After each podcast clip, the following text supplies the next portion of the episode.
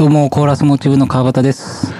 と、あ、ラジオモーチブ編集の、えー、木谷武です。今日は2018年 4月28日土曜日の、えー、22時半ぐらい。ラジオモーチブ第11回です。今日は、ランディさんがいませんが、始めますか。それはもう触れないでいくんですか？なんではもう今後来ることはないでしょまあ、ちょっと、とりあえず、今日は欠席です。えーじゃあ、とりあえず、イントロ、いつも通りやりますか？前回の振り返り的な。う。前回は3月の終わりぐらいだったんでしたっ前回は、3月の、3月の、てかタイマー回してないですね。けまずい。タイマーが、うーんと、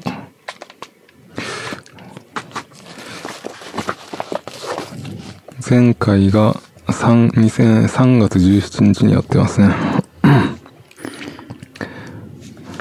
何をやったかも覚え3覚え月てないです17日。えっと、アルファベットは何なんですか ?I か。アルファベットは、えあ J か J で、川間さんはジャスティン・ブラウンとか挙げてますね。なるほど。ジャスティン・ブラウンが何だったのかちょっと忘れましたけど、何かのドラマーでしたっけ？そうっすね。何でしたっけ？なんかいろいろ、あ、その時は多分サンダーキャットのあサンダー言ったんじゃないですかね。そうですね。えー、まあ、そんな感じのをやりました。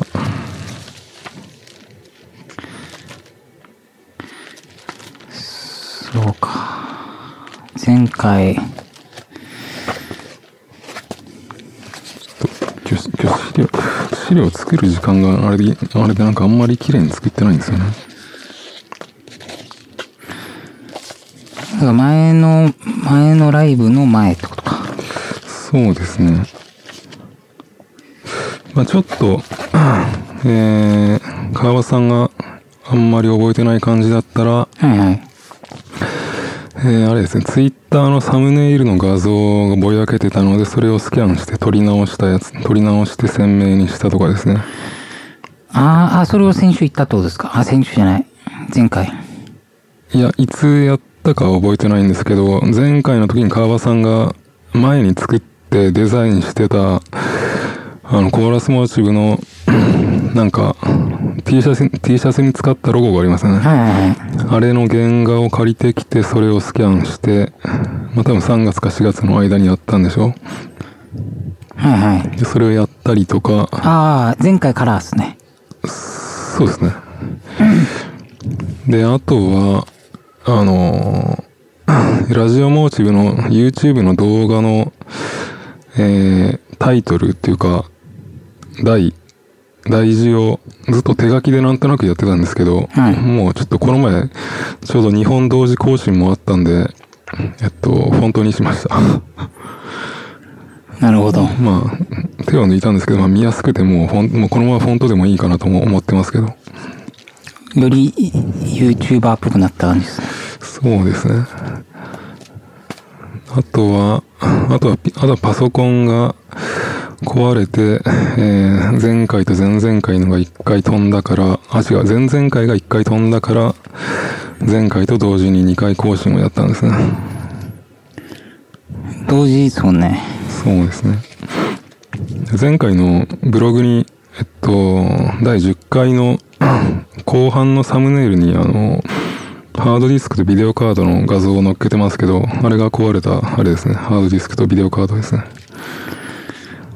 パソコン壊れたらさすがに凹みますよね。ちょっとなんか、部品を交換した後なんか、バイオスの設定をし直さないといけないんですけど、やり方がわかんなくて、今ちょっとずっと調子が悪いんですけどね。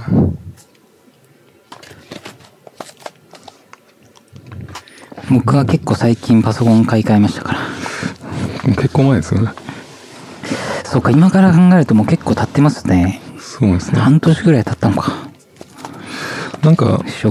この辺、その、この辺まで行くともう、なんか前回の振り返りというより近況に入ってきてるけども、どうしますか、はい近況に行きますか？もう。あーそうしましょうか4分ぐらい過ぎてますけど。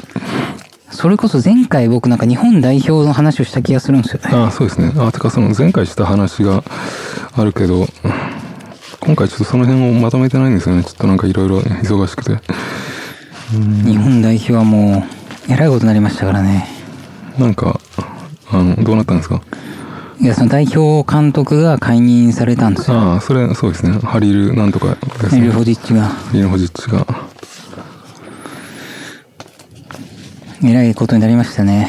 あれはなんで解任されたんですかあれは？えーっと、まあ、その協会側から発表があったのは、その選手と監督のコミュニケーションが、はい。ちょっと不全に陥ってしまっていたっていうことが、その解任理由として上がってますね。まあ、コミュニケーション不全で解任っていうのはあるあり得るんですね。いや、正直、このタイミングでってあんまないっすね。そのワールドカップ直前ってことですね。そうっすね。まあ、その単純にフットボール面で、うん。そのいまいちだったからっていう理由だったら、例えばその、ど、もう、全然試合に勝ってないとか、うん。もうはま、戦術がハマってないとかなんかわかんないですけど、理由だったらまだ、スッと行くんでしょうけど、なこのタイミングと、協会のアナウンスが、ちょっといまいち不明瞭で、そのなんかもうややこしいことにななりましたね。川さん、ハリル・ホジッチにはなんか続けて欲しかったとか、どういう印象があったとかってあるんですか？いやもう、このタイミングでやめさすぐらいだったら、もうちょい見たかったですけどね。てか本大会まで。ああ。そうですよね。そうっすね。なんかあの、もう、すでにイン、すでにイントロから超えていってるので、もう15分、川尾さんの近況いきますか？もうこのまま。はいはいはい、いいっすよ。なんかあります？まずライブをやってますよね。ああ、そうっすね。うん。それこそ、ハリル・ホジッチ。ハリル・ホジッチはフランス人ではない、純フランス出身ではないですけど、国籍はフランスなんですけど、はフランスの人が日本にツアーに来たのの対バンでしたね。い。ああ、あれ。その辺にマウスが、マウスっすか？マウスなんですか？とかそこから見えます？あ、あった。はい、ありました。はいはいや、まあなんかいい感じでしたよ。い。どういう人が来来てたんですか？フランスの。いや、なんか、大きく言えば、エレクトロポップみたいな。エレクトロポップみたいな感じ？そうですね。二人、二人っていうか、2.5人組みたいな感じなんですけど、ああのー女の人がボーカルでみたいな。そうですね。ボーカルとリズムみたいな。エレクトロポップっていうか、どっちなんですか？エレクトロニカっぽい感じなんですか？それともシンセポップっぽい、もっとポップな感じなんですか？あ、ポップな感じじゃないですか。どっちかっていうと。それをフランス語でやる。そうですね。何言ってるかはもう、一切わからなかったです。ボーカルの人は、えっと、歌、歌だけやるんですか？そうですね。ポエトリーディング的な感じもありましたけどね。あれは、で、その、もう1.5 1.5人のその0.5人のは何なんですか0.5人は多分その二人の娘さんなのかな娘、家が族、家族でやってるんですか、じゃないんですかね。てかまあ娘も連れてきてるんですよ。で、いや、その子めちゃめちゃ可愛い子なんですけど、あその、フルート吹いたりとか、あ。フルート、生のフルートですか？はいいっすね。い、声を入れたりとか、なんかその、で、で、出てきたり、来なかったりしながら、うーん。フルート。ほんで、男の人が父親で、父親なんですかね。だからその人は、あの、キーボードを弾いてましたね。あえ、その、父親か母親とかってその関係性はよくわからないんですか？そうですね。あと、なんかその、フランス人っぽい人が、もう二人ぐらいいたんですよ。サポート的な？なんですかサポートね。じゃなくて？いやー、もうわかんないです。その一緒にフランスに来たのか、こっちに住んでるのか、全くわかんないですけど。あ、演奏に関わってるんじゃなくて？あ、そうですね。で、その男の人が何をやってるんですか？キーボードですね。なんかオルガンみたいのと、多分アナログシンセだと思うんですけど、あのー、なんていうか、いわゆるシーケンス的なものは鳴らしてるんですか？は、えっ、と、女の人の方が、あの、ドラムマシンですね。リズムシンセみたいな。リズムシンセ？ドラムマシンですね。パッと見、最近のとかと、とかな、あ、超古いやつあ。古いやつですかはい。あの、なんかモジュラでいっぱいケーブルついててみたいなやつですか？いやいや、もっと単純なコルグの、すごい単純な、ああ。え、それって一応あの、なんていうか、あの、ローランドの TR 系みたいな、こう、ダラララってボタンを押して打ち込めるようなやつ一応一なんですか？列ついてましたね。ああ、そういう、そういうやつなんですね。それを、それこそローランドのあの、エコーあるじゃないですか。はい。すげえ昔の。うん。あれに繋いでました。へえ。なんか面白そうですね。いやー、すごかったですよ。そういうバンドばっかりが集まってやったんですか？いや、まあ、携帯としては、えーどれ一つとして被ってなかったですね。うーん、普通のロックっぽい人たちもややったんですか？ね、普通のロックっぽい人はいなかったですね。ああ。なるほど。そんぐらいですか？バン、その、ライブの話は？まあ、そうっすね。かわ、な、川さんちは何番にやったんですか？2番目でしたね。最後にそのフランスの人たちがやったんですか？はい。うーん、な、何組ぐらい出たんですか？その日は、18かな。?10、そんな、そんなやんないでしょ？わかりました。?5 組ぐらいでしょ？もう、まさに5組だったと思いますよ。うーん。ゆユートルでやったんでしたっけはい。なるほど。あとは、そうですね。ハリル、ハリル監督の解任の話はしたし、ああ、それで、昨日、なんか、会見が日本であったんですよね。そうなんですよ。スカパーで無料中継してて、それを見ましたね。無料で中継してたんですか？そうですよ。あの、大谷翔平の時より記者集まったらしいですからね。大谷って誰ですか？いや、あの、野球の、解解任されたんですか？いや、今年からメジャー行ったんですよ。あ二刀流や言って知りません？全くわかんないですね。うーん。いや、なんか、会見、その、なんていうか、もうカムバックは多分ないわけじゃないですか。まあ、もうそうですね。そういう状態で会見を生中継されるのって結構なんか辛いですよ、なんか。そうですね。まあ、まあまあまあまあ。まあまあまあまあ。まあ、あとこうなんか、あの、川場さんの話の種になるかなと思ってサッカー関連のことをいろ,、はいはいいろメモってるんですけど、はい。なんかサッカーファンのアイドル加藤美代、加藤美代さんが結婚発表って書いてありますけど、これは？あ、そうなんですね。加藤美代って、え、スーパーサッカーがなんかでしたっけ？のキャスターやってた子っすよね。あ、そうなんだ。やっぱ、やっぱわかるんですね。多分、いや、違ったかな。いや川場さん知ってんのかなと思って。それで言ったら、柴崎と、あの、元ハロプロの、間野エリナじゃないかが結婚しましたけどね。なんかハロプロってなんかサッカーやってませんでした？なんかサッカーかフットボールかわかんないですけど、フットボールフットサルですかね。フットサルか。はいはいはい。やってたかもしれないですね。まあそれは別に特に注目してないですね。それに関してはちゃんと見てないですね。うん。それで言ったらもう、日村さん結婚しましたから。あの、バナナマンの。はい。それはサッカーとの関係あるんですか？サッカーとは一切関係ないですけど、結婚に関係があるっていうことですか？そうですね。もうここ何年かで一番なんか嬉しかったですね。そうなんですか。相方の人も結婚してるんですか？はもうだいぶ前に、相方の人って何何でしたっけ？設楽さんですね。ああ、なんかパッとイメージが出てこないんですけど。設楽さんはもう20代半ばで結婚してますから。うーん。あとなんか、見てて、あの、川さんの好きな、乃木坂のはい。与田なんとかっていう人はいはい。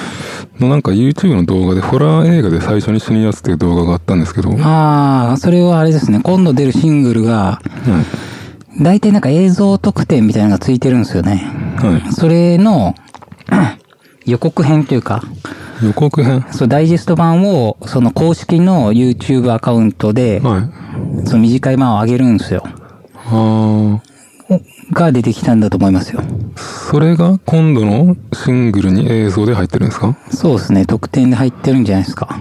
フルサイズで入ってるってことですか？はいはい。あーまあ他の子もあるんですけどね。なるほど。それで言ったらもうあれですよ。もう生駒ちゃんが卒業ですから。こまちゃんっていうのは乃木坂なんですか？そうそうですね。卒業して、その、いわゆるピン的な活動をしていくんですか？そうですね。それにも川さん注目していくんですか？いや、もちろん応援してますけど、はい。もう、ここ一週間くらいはもうずっとなんかもう切ないですね。なんで、なんで切ないんですか？いや、やっぱ、卒業しちゃいますから。ああ。新しい人は入ってくるんですか？あ、今度夏ぐらいに、その、まあ、オーディションがあって、はい。入ってくる、まだ確定ではないというか、その、坂道グループ全体で、はい。一括でやるらしいんですよ。一括で？はい。その、今3グループあるんですよね。はい。乃木坂と、うん。欅坂。欅坂の中に2つあって、はい。その3つでやるんですけど、欅坂の二つってのは何なんですか？その漢字の欅坂と、漢字のとひらがなの。ひらがなの欅坂とあるんですよ。ああ。それはみ、その、漢字とひらがなのはなんか区別があるんですか？なんか違いが？そうですね。まあ、当初は、なんか下部組織というか、別動隊みたいな感じだったんですけど、もう今はもう、結構単独で動いてますね、もう、それぞれが。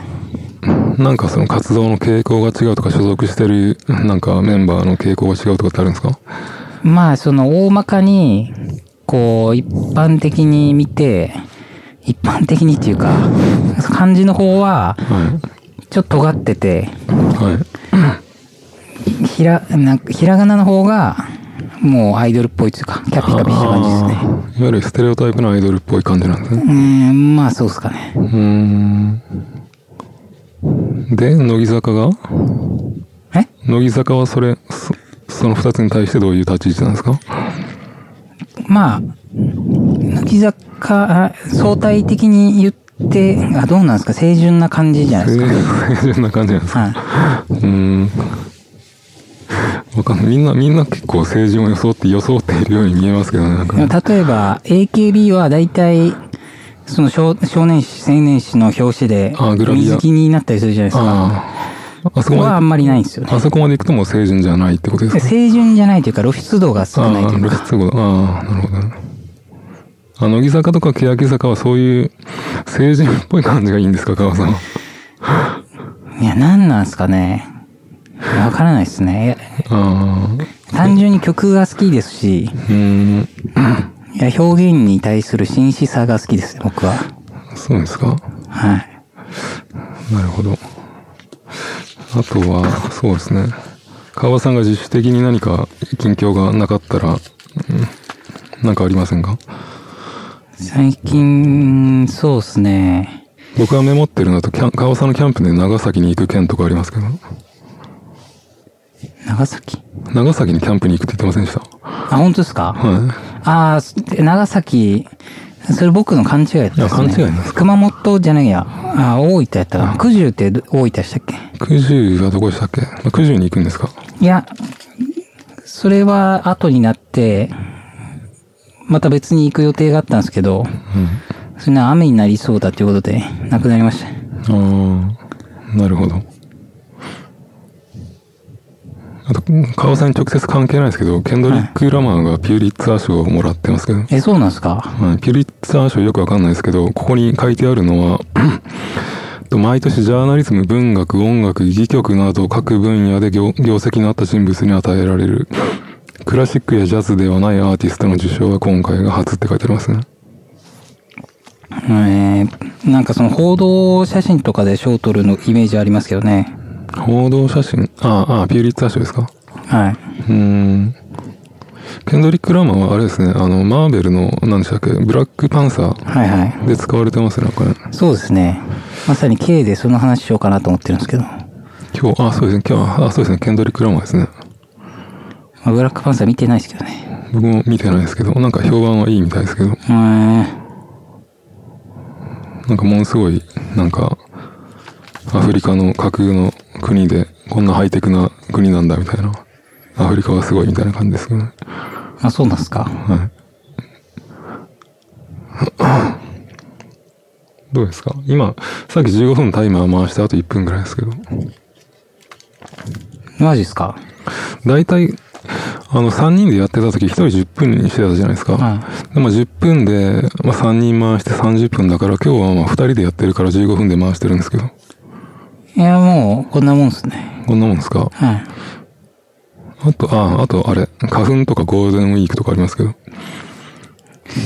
花粉ですか？花粉がなんかあの、ヒノキに関しては昨年の総飛散量の10倍とか書いてありますけど。あ、なんかすごい喉が痒くなりますね。うーん。僕は花粉ないんでよくわかんないですね。ゴールデンウィークは多分バイトしてますね。あ、バイトするんですか？はえ、もう、え、はじめ、あ、それってもう、あの、短期じゃなくてじゃないですか？い。いや、わかんないっす。な、何がないですか？いや、知り合いのとこで店番するだけなんで。あ、そうなんですか。はい。あの、あれですか、なんか、あの、バンド関係のですか？そう、スタジオっすね。うーん。あ、でもそれ続けばいい、続いたらいいんじゃない、いいんじゃないですか？そうっすね。続くような感じでもないんですか？そんなに、その生活、独り立ちできるほどの金もらえないですからね。あー僕は自営なんでゴールデンウィークあんまし関係ないですけど。じゃあ、じ僕のやついきますか、15分間。はい。そうですね。なんか、ランディさんがいないことによってなんか、僕の、なんていうか、あんましコーラスモチーフと関係ない感が割りますんですけど。はい。そうですね。僕はまあ、まあ、起こったことをそのまんま近況を上げていくならまあ、ボーカルを、自分のバンドのボーカルを3月4月で探す予定にしてて、まあそれがまあ、もう決まったというかもう、もう4月をし締め切りにしてまあ決めたという感じですね。なるほど。まあ、川川川さんもこの前、スタジオで会って演奏しましたけど、一緒に。そうそうでしたっけ？そうですね。決まるまで結構いろいろありましたけどね。なんか、すごい名前の人とかいましたけどね。中ばっかっすか？中ばっかじゃない。あ、そうです。スターウォーズが、あの、エピソード8が昨日ブルーレイが届いてみたんですけど、マジっすか？それ、それ、それも言おうと思ってたんですけど、あのあれなんですよ。ものすごい評判が悪いんですよ、エピソード8は。あ、そうなんですか？知らないですか？ちょっとコーヒー飲みます。いや、全然わかんないっす。どこからどこまでの話なのかもよく知らないっす。あの、いわゆるエピソード3、ん ?3 じゃない？4、5、6が昔のスターウォーズで、あの、ダース・ベイダーが、えーっと、改心して、はい。ジェダイに戻ってルーク・スカイウォーカーが、えーっと、えそのダーダース・ベイダーの父親の亡骸を燃やして終わるとこまでがエピソード6。てか、お、これ知ってます？ね、その、ようだと、はい。あの、ツルツルのダース・ベイダーがなんかヒューンって消えていくやつですよね。そうですね。みんなでニコって笑って、あの、なんか3人ぐらい、ヒューンって消えていくやつですよね。そうですねもう一人誰だったかな？もう一人あの、アナキー、あん、あの、じゃあアナキーじゃない、あの、オビワンです。あオビワンとヨーダと、昔のバージョンだとあの、ツルツルのおじさんアナキンなんですけど、新しいバージョンだとあの、ふさふさの若い方のヘイデン・クリステ、クリステンセンバージョンのアナキンなんですけど、あ、リマスターというか。そう、まあ特別版って言われてますね。まあそれが6なんですけど、そっから時間が流れて、エピソード7が、なんか、去年か、おと、去年じゃない、一昨年かもうちょっと前か忘れたけど、それであったんですけど、はい。で、エピソード7は結構あれなんですよ。その、昔のエピソード456で出てきたメカとか、なんかこう、キャラクターとか、なんか、そういう昔のスター・ウォーズファンが喜びそうな、こう、ストーリー展開とか、なんか見たかった風景とか見たかったマシンとかたくさん出てくるんですよ。はいはい。で、エピソード8は、だか僕も見るまでよくわかんなかったんですけど、一応前情報は全部見て、ネタバレ関係なく全部見てたんですけど、はい。それでなんか、その昔の、昔からいたスター・ウォーズのキャラクターを、つまり古参のキャラクターを どんどん、あの、もう惜しげもなく殺していったりとか、なんかその、昔のスター・ウォーズをどんどん切っていくような感じで作られてるらしか、らしいんですよ。えー、8がですか？いや、いいとこですね。はいはいはい。で、それで、なんかメモしてたかな。で、その Amazon の星レビューとかも、なんか、星1個が50%ぐらいついてたりとかですね。え、そうなんですか不評なんですけど、それで、それで、で、まあ昨日、どんなもんかなと思って見たんですけど、まあ、そしたらなんか、お思って、思ってたほどは悪くなかったですね、なんかね。マジっすかそうですね。まあ、僕がそこまでスター・ウォーズにものすごい、なんか執着があるわけでもないからも、昔のスター・ウォーズがものすごい好きな人がやっぱり見たら、なんかなんであのキャラクターを殺したんだみたいな感じであるのもそういうのがあるんかもしれないですね。へえ。そうですね。なんかこの感じをなんかうまいこと伝えられないかなとか思ってたんですけど、ちょっとわかりにくいからいいやもう。そうですね。これ上がれってことですね。ん？もう、もう、ブルーレイになってんですね。てか、ここにありますね。これ。最後のジェダイっつってですね。うーん。その真ん中、真ん中っていうか、どこに映ってるか、なんか、えっとですね。このパッケージには映ってないですけど、てかまあ多分ネタバレしてもいいと思うんですけど、え？僕そういうの気にします結構。気にしますか？てか見見見ますかね？そのエピソード7ね見る。かもしれないじゃないですか。そうですか。なんかラスボスかと思われていた人物が、ま それ言ったらまずいっすよ。まさかの展開みたいな感じ。てか、ていうかそのエピソード8はそのまさかの展開みたいなのをどんどんどんどん出していく、そういう展開なんですよ、なんか。まさか？まさかのキャラがとか、まさかみたいな、そういう、どんどん裏切っていく展開なんですよ。ライトセーバー欲しいなライトセーバー。結構ライトセーバーの面白い使い方がどんどん毎回出てきますけどね。今回、その、スター・ウォーズで、エピソード7はそんなに宇宙の戦争がなくて、あんまりスターのウォーズの感じがしなかったんですけど、今回は結構、スターのウォーズの感じがしましたね、結構ね。でもあれかっこよかったですけどね。それちょっと前に見た、あの、ダイス、ダース・ベイダーのなんか登場シーンみたいなの。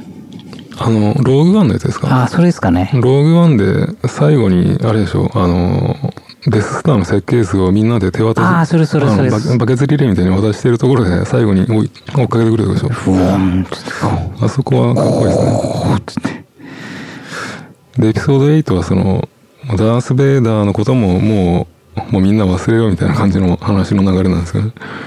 そうなんですね。もうそういう古い世代の話はもう、もうやもうやめて新しいことに目を向けようみたいな話になってるんですね。てか、ちょっとスター・ウォーズの話ばっかりになってきてますけどね。あとはですね、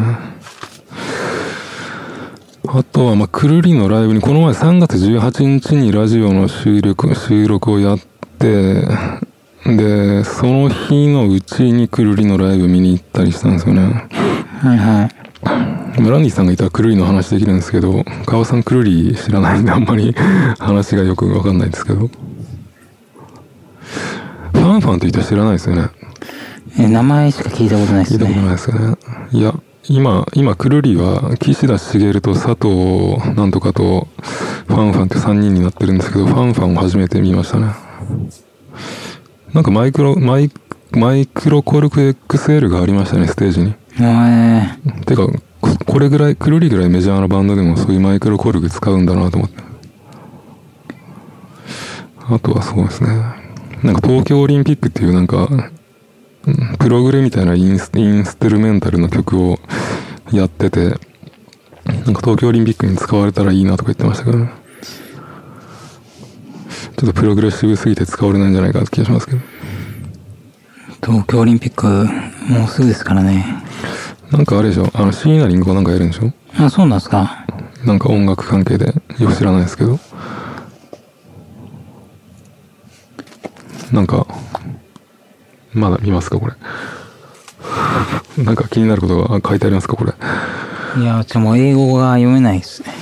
全部英語で書いてあるんで。ああ、まあ、下のキャストはまあ、英語ですけど。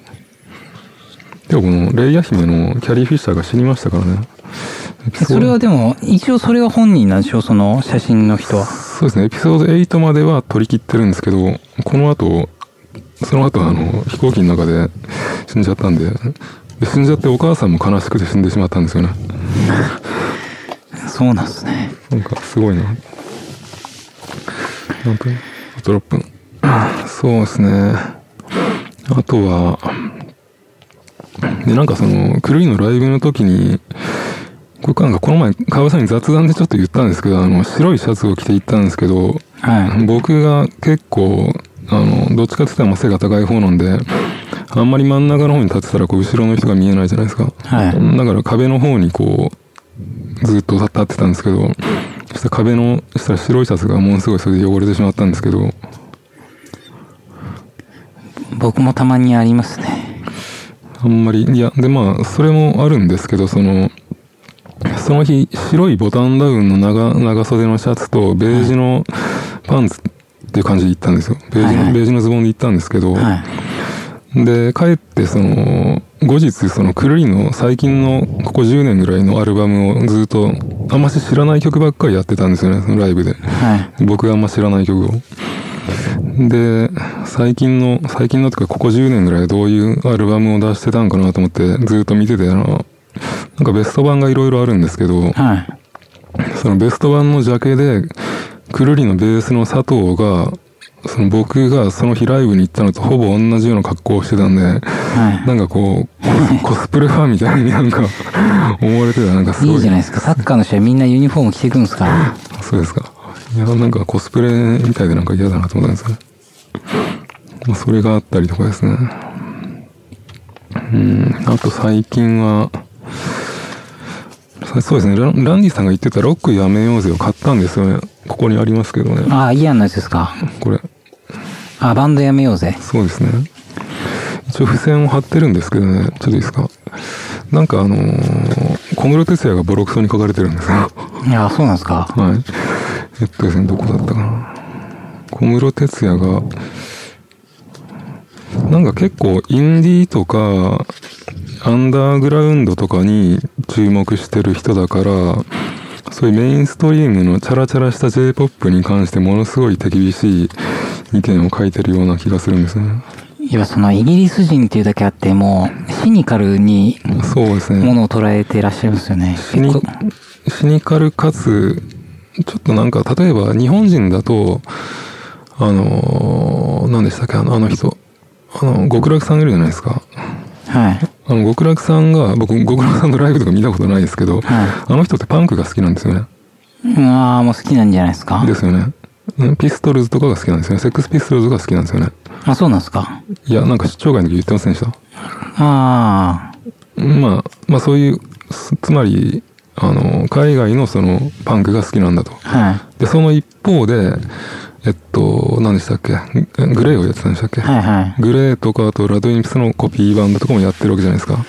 まあ好きかどうかは知らないですけど、ラッドウィンプスが。まあ好きなんじゃないですか。わかんないですけど。それで、その日本人がその、海外のその、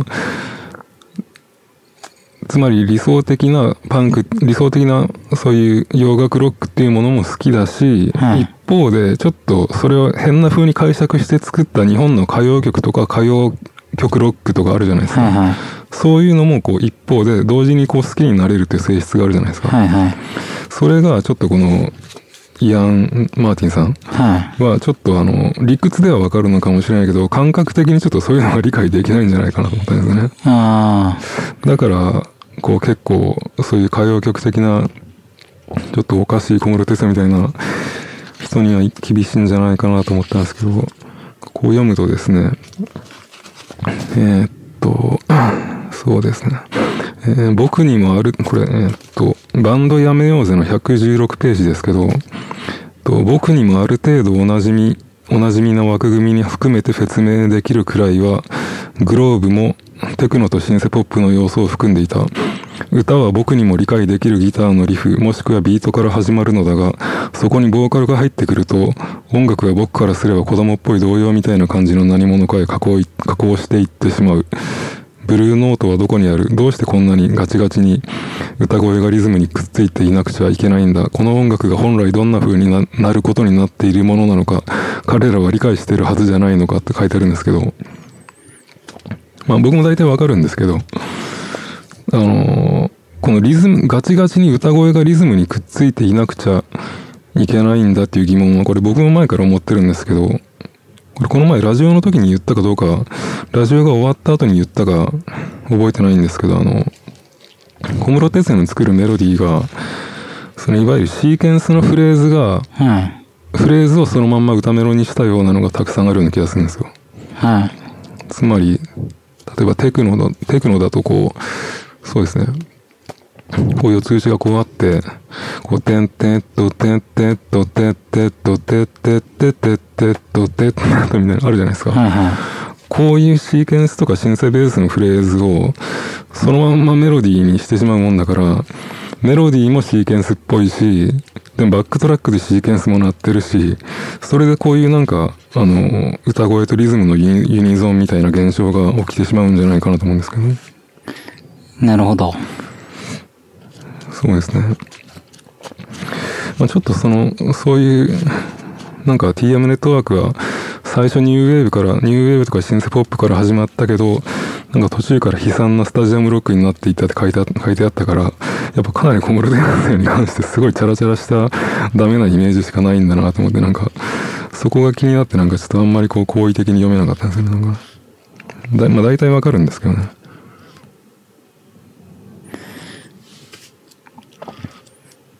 結構ボリュームありますね。てかあの、文章がですね、これ読みました？ちょっと、ちょっとでも。いや、読んでないです。文章がめちゃくちゃ硬いんですよ、なんか。あの、読みにくいです、正直。ああ。翻訳なんですかね。翻訳でその、英語の文章をそのまんま強引に日本語訳したみたいな感じ。あの、昔の村上春樹もそうですけど、なんかあの、英英語の文をそのまま日本語に直訳したような、なんかちょっとわかりにくい、なんか日本語の文章なんですけど。まあまあ面白かったですけどね。いいっすね。うん。どうしますかね。あともうちょっとありますけど。んあ、これもう過ぎてるんですか？過ぎ、あ、過ぎてますね。もうオーバーしてるんですね。はい。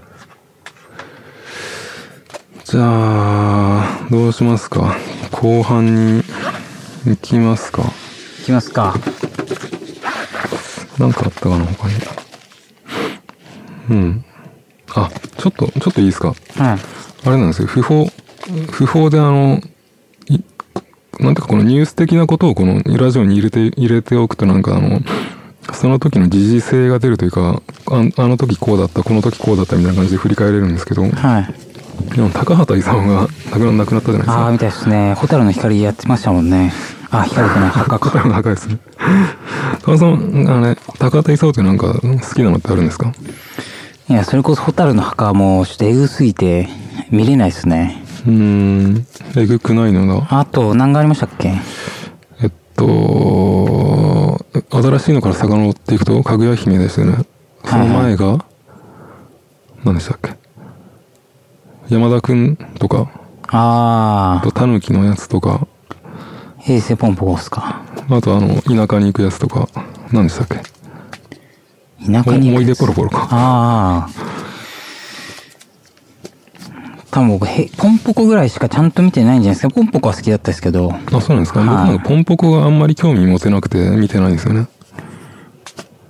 僕の好きな高畑勲のやつは、あの、赤毛のアンのアニメとか、あの、セロ引きのあゴセロ引きのゴーシュをアニメ、アニメ映画にものすごい昔にしてるんですけど、それを、ブルーレイで買い替えようかな、どうしようかなとか思ってたら、なくなってしまったんで。あと、あれですね。あの、ダウニーの青木豊っていうギタリストがいたんですけど、はい。難病を患ってたんですけど、3月に亡くなってしまいましたね。あダウニーはどうすんのかなと、48歳。あ、若いっすね。あと、マイグラティバレンタインが、えっと、今年の夏と2019年の春になんか出すみたいですけど、あ僕も、あんましもうマイグラに興味を失ってるから、あんまりどうでもいい感じですけどね。なるほど。あと、アバが35年ぶりにあらしいっすね曲を出すとこですね。田村正和が引退とか、あ、そうなんですね。みたいですね。そんあ、あとあれ、まあ、別に関係ないですけど、あの、僕の使ってるソナーがあるじゃないですか。はい今つ、今、ろこの録音にも使ってますけど、はい。ソナーが、えっと、あれです。ギブソンが持ってたけど、ギブソンがやる気なくして、あの、なんていうか、ケイクオフの開発もやめるはずだったんですけど、シンガポールのバンドラブっていう会社、ラブがあの、あの、あれです。研究室のラあブ、バンドラブという、なんか会社が買い取って、で、そこ、そこがソナーを、なんか、あの、無料で使えるように、あの、開放してるみたいですね。あ。はなんかよくわかんないから、触ってないんですけど。まあ、そんぐらい、あ、あともう一個。チャットモンチーのラストアルバムが6月に出るんですけど、い。はい。なんか全部打ち込みみたいです。はちょっと気になったんですけど。そんぐらいですかね。い。なるほど。